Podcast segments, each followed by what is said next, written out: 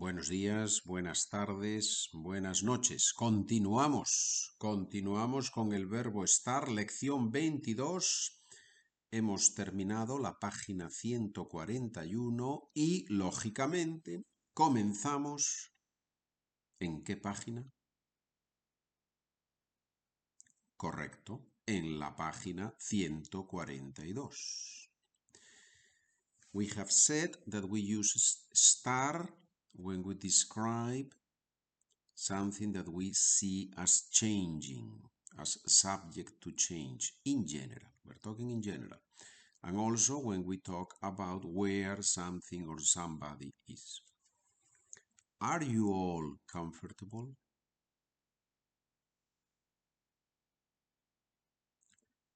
¿Están cómodos ustedes? ¿O están ustedes cómodos? This dish tastes very well. I am going to have seconds. This dish tastes very well. Este plato está buenísimo. I am going to have seconds. Voy a repetir. In Spanish we say, I'm going to repeat. I'm going to have seconds. Voy a repetir. Este plato está buenísimo. How are you doing? ¿Cómo estás? That's one of the first questions that we learned, really. So, ¿cómo estás? How are you doing? I am doing very well.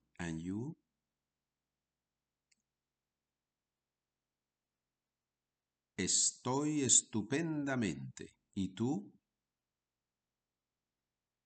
Is your father doing okay?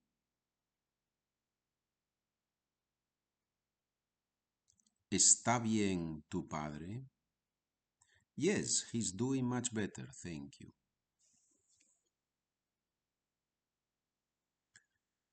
Sí, sí, está ya mucho mejor, gracias. He's already much better. Está ya mucho mejor, gracias. So in all these sentences, we are talking about a temporary situation. Being comfortable at this moment, the, taste, the a uh, dish tastes very well, I am doing fine, my father is doing fine. All this is something that is not a description, the permanent description of a person, right? Are you tired of studying Spanish? Are you tired at this moment of studying Spanish? ¿Estás cansado de estudiar español? And if you are a lady, the other person would say, ¿Estás cansada de estudiar español? Estar más adjective. Estar cansado.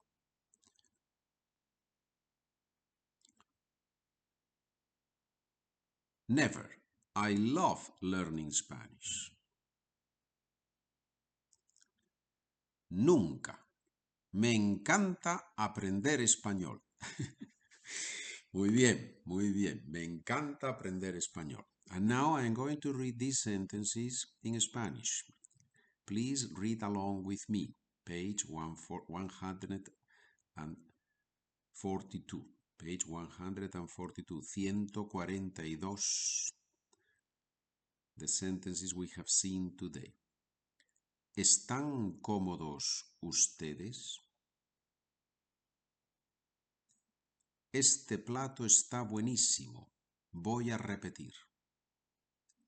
¿Cómo estás? Read along with me. Estoy estupendamente. ¿Y tú?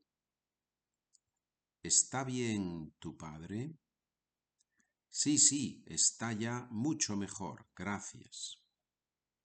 ¿Estás cansado de estudiar español? Versión en femenino. ¿Estás cansada de estudiar, en de estudiar español? Perdón. Nunca me encanta aprender español. Nunca me encanta aprender español.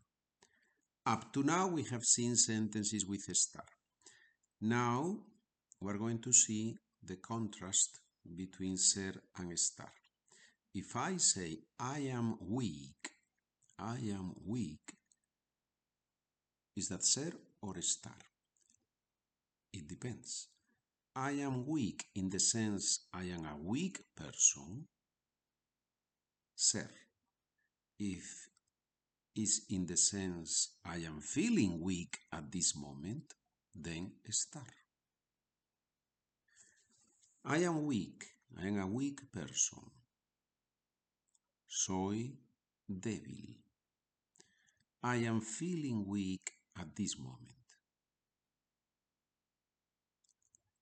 Estoy débil.